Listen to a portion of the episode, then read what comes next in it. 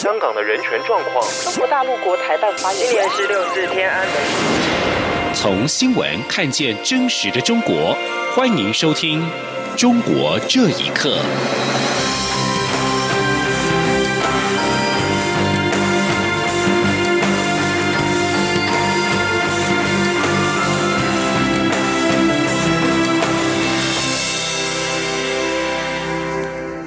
听众朋友们，晚安，欢迎收听《中国这一刻》，我是李自立。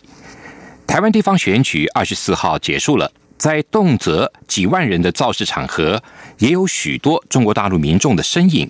他们不再只是民间交流的观选团，也有来自自由行的观选人，跨海追选举，亲身的感受热情弥漫的民主狂潮。请听以下报道。这次台湾九合一选举，来自中国大陆民众徐其红一路从台北追到高雄，哪里造势场合热，他就往哪里跑。他曾经担任过县级的人大代表，他眼里的台湾选举有如政治嘉年华。他在接受自由亚洲电台访问时说：“那看他们的选举嘛，我是很有趣，我觉得很好看，所以我们就去看了，看他总部怎么样子的，造势怎么样子的，我们就来看看。”我们那里看不到啊，所以到这里来看。徐启宏在观察蓝绿选情之外，更看见公民参与和民主价值。他说：“选举真正是老百姓来做主，四年的时间做得好，就可能继续做；做不好就下台。”另外，被外国媒体形容为中国公民记者第一人的周曙光，过去常拿敏感议题挑战中国公权力，而今身为台湾女婿的他，已经定居花莲五年多，今年五月取得了台湾身份证，成为手头族，更主动报名参加监票工作，进一步参与民主体制。周曙光说出第一次拥有投票权的心情，他说：“因为我在大陆是没有见过选票的，是没有选没有投票权，所以我很珍惜这一次。”投票的机会，我做了不少的影像记录。方便我的朋友们了解到台湾的基层的选举是如何进行的。这次选举也引发在台陆生的关注。从福建师范大学来台当交换学生的肖同学表示，台湾的选举文化让他大开眼界。他说：“我认为是一种全民参与选举，然后一种被选举人之间一种竞争的一个现象。我觉得还蛮新奇的，因为没有见过。”也是来自福建厦门的袁同学是第一次看到台湾选举。他说：“看见。”大街上有很多的旗子跟宣传车，公车上很多选举广告，就觉得蛮新鲜的。民众的参与率高，从某种方面来说，就是一种民主的体现。有人说，这场选举跳脱政治限制，也打破两岸对峙。在不同身份的中国官选人眼里，这堂课就叫做民主参与。以上新闻由央广整理报道。针对九合一选举之后的两岸关系的走向。台湾智库咨询委员董立文认为，民进党在选后调整两岸政策的空间不大，因为可能要付出更大代价。而且，中共对民进党的要求也不仅是九二共识，而是要求民进党提出明确的一中原则。不仅如此，十五个蓝营县市以及台北市在选后跟中国展开的人或钱的交流，也就是新三通的状态，同样是民进党政府要面对的重大挑战。记者王兆坤的报道：台湾智库咨询委员董立文在国策研究院举办的座谈会上表示，民进党在选后调整两岸政策的空间恐怕不大，因为惨败后调整向中共妥协，可能要付出更大代价。其次是调整两岸政策的话，或许会引发民进党党内分裂。不仅如此，这一次选举还牵涉到九二共识议题。董立文认为。民进党就算有意提出这四个字，中国也不会立刻认同。他说：“恐怕现在中共对民进党的要求，好，重点不在于九二共识，重点在于明确的一个中国的原则。即便民进党向中共明确了一个中国原则，中共后面还有另外一步，叫做听其言观其行。简单的说，中共不好糊弄的。”中共不好随便敷衍的。董立文还指出，两岸关系虽然不是这一次选举的主要因素，但是民进党人要面对国民党执政的十五县市以及台北市，未来与中国形成人或钱交流的新三通状态，这同样是民进党政府的重大挑战。两岸政策协会秘书长王志胜表示。虽然两岸关系不是主要因素，但中国因素却镶嵌在选举的经济脉络之中，因此而造成的蓝绿版图变化，未来可能会出现上紧下松、外紧内松、正紧经松等三种状况。王志胜说：“第一个上紧下松，呃，对台湾的中央政府，这是高层人士，他是他是会更加紧缩的。那下松是指地对地方。第二个外紧内松，哦，包括呃邦交国的压力，呃，包括我们在涉外事务的参与，以及这一两年来，我把它叫做去中华民国化或去主权化的这样子的各式各样的作为。”第三个我把它叫做就是政政治紧经济松，政紧经松，政治上的要求会更为严格，经济上的让利，哦，我觉得会会回归到，我觉得会会回归到二零一四以前，哦，深入到台湾地方基层的这种让利手法。关于境外势力介入九合一选举的议题，淡江大学中国大陆研究所副教授张五岳表示，境外势力每一次都会影响台湾的选举。应被视为常数而非变数，而且这一次地方选举，民众主要关心的是经济议题，因此他不认为这一次选举有受到境外势力的大幅影响。中央广播电台记者王兆坤台北采访报道：中国驻巴基斯坦使领馆二十三号遭到当地的武装组织袭击，至少造成了七个人丧生。巴基斯坦是中国“一带一路”计划的重要合作伙伴。而针对中方人员频频发生的暴力攻击事件，究竟原因是什么？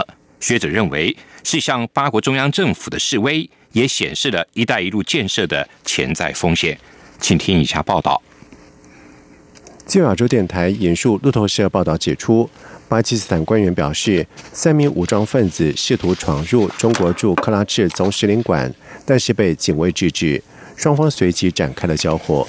三名袭击者全部被击毙，有两名远警丧生，另外也有一对巴基斯坦父子在枪战当中身亡。而事发当时正是领事馆较为繁忙的礼拜五的上午，这是八国居民领取赴中国签证的时间。而当地分离主义武装组织贝鲁支省解放军发言人宣布对这次袭击事件负责。并且向路透社表示，他们发动袭击的原因是中国在剥夺他们的资源。而中国外交部随后也表示，使领馆所有的馆员跟家属都安然无恙，但是中方已经就此事跟八国进行交涉。而长期研究中国与中亚关系的美国马里兰州香堡州立大学历史系教授马海云说，事发地点在贝鲁支省，当地地广人稀，有着丰厚的自然资源。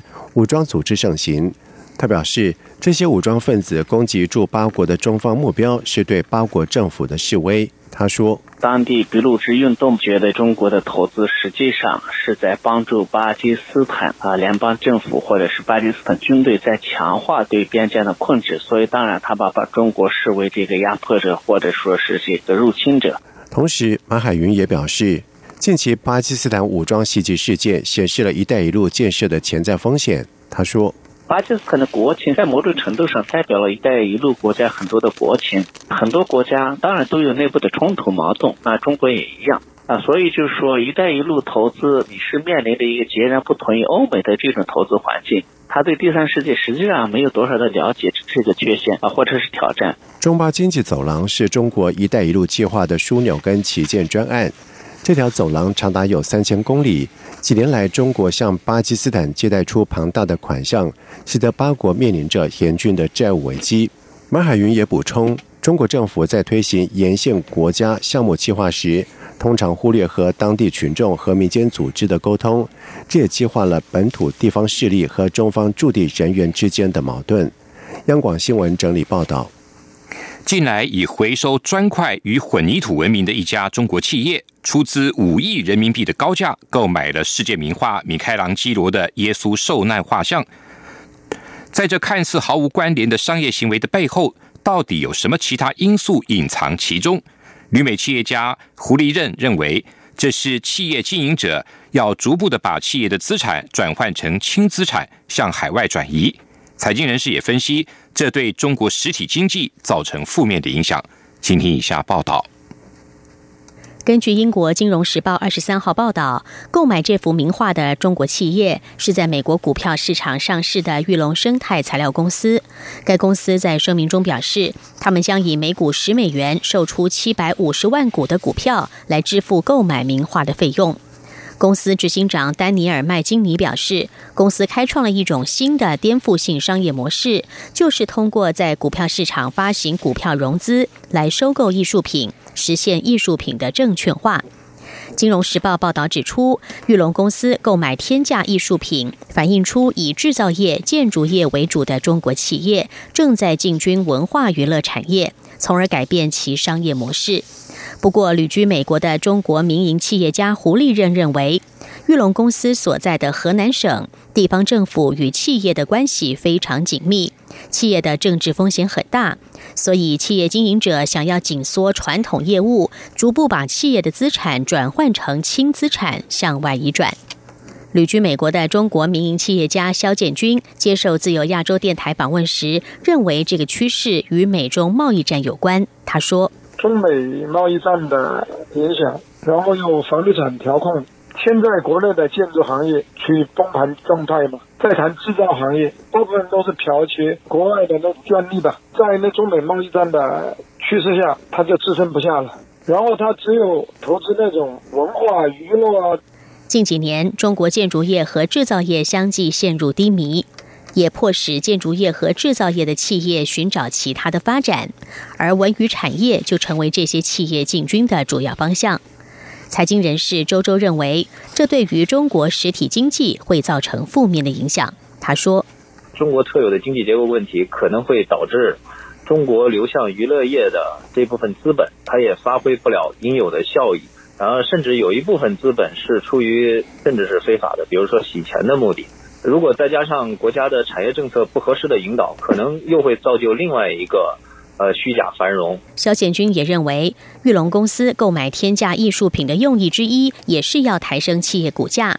就在玉龙宣布这笔交易的当天，十一月十九号，该公司的股价就从五美元上涨到了七美元，涨幅将近百分之五十。截至二十三号，该公司股价仍然维持在六美元。央广新闻整理报道。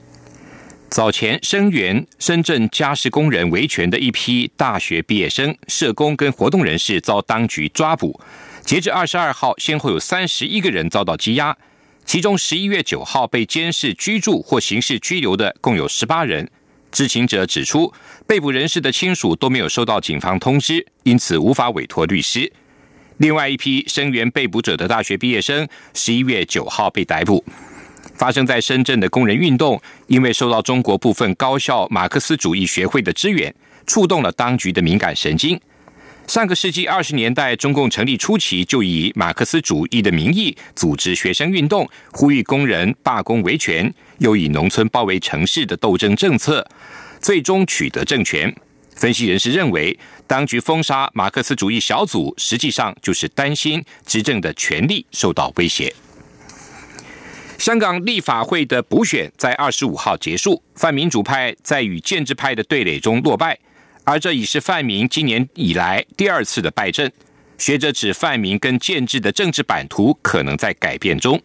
这次补选是要填补九龙西地方选区的空缺，共有二十一万六千人投票，投票率百分之四十四点四。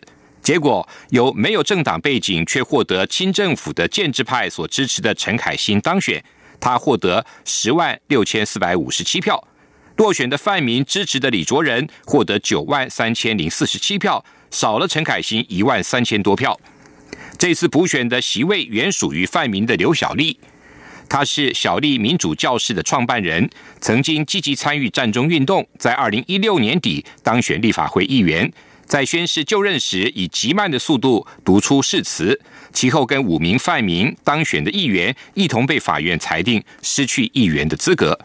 当局在今年三月已经为四个议席进行补选，但泛民只赢回了其中的两席，而另外两席则被建制派夺走。以上中国这一刻，谢谢您的收听。这里是中央广播电台台湾之音。